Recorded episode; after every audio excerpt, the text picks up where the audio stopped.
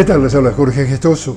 En el podcast de hoy, nueve días de incesante bombardeo de Israel a Gaza viene dejando más de 2.750 palestinos muertos, de los cuales más de 1.000 son niños, 10.000 heridos, un millón de desplazados y tras cortarle la luz, el agua y los suministros al enclave, la ONU denuncia que Israel ha creado un desastre humanitario catastrófico.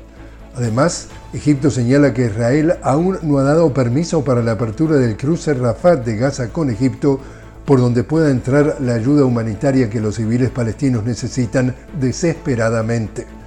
Por su parte, Israel reporta 1.400 muertos, 291 de ellos soldados, haber recibido en las últimas horas ataques de Hamas desde el sur del Líbano y continúa su preparación para una invasión por tierra de Gaza, pero no dice cuándo y el presidente de Venezuela, Nicolás Maduro, mantuvo una conversación telefónica con el presidente de la autoridad palestina, Mahmoud Abbas, quien le reiteró la posición de su gobierno de exigir el fin de la ocupación y las arrepentidas israelíes y enfatizó el papel de la OLP como representante legítimo del pueblo palestino.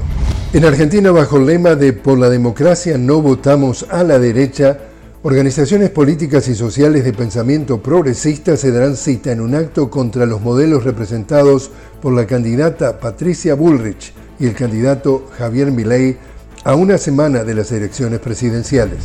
Y el gobierno y las disidencias de las FARC inician negociaciones de paz. Este lunes se realiza el acto de instalación formal de la mesa de diálogos de paz del gobierno del presidente Gustavo Petro con el Estado Mayor Central de las FARC también se estima que este día comience el cese al fuego bilateral fijado entre el gobierno colombiano y el Estado Mayor Central, la principal disidencia de las FARC. Y así es como está el mundo. Les habló Jorge Gestoso.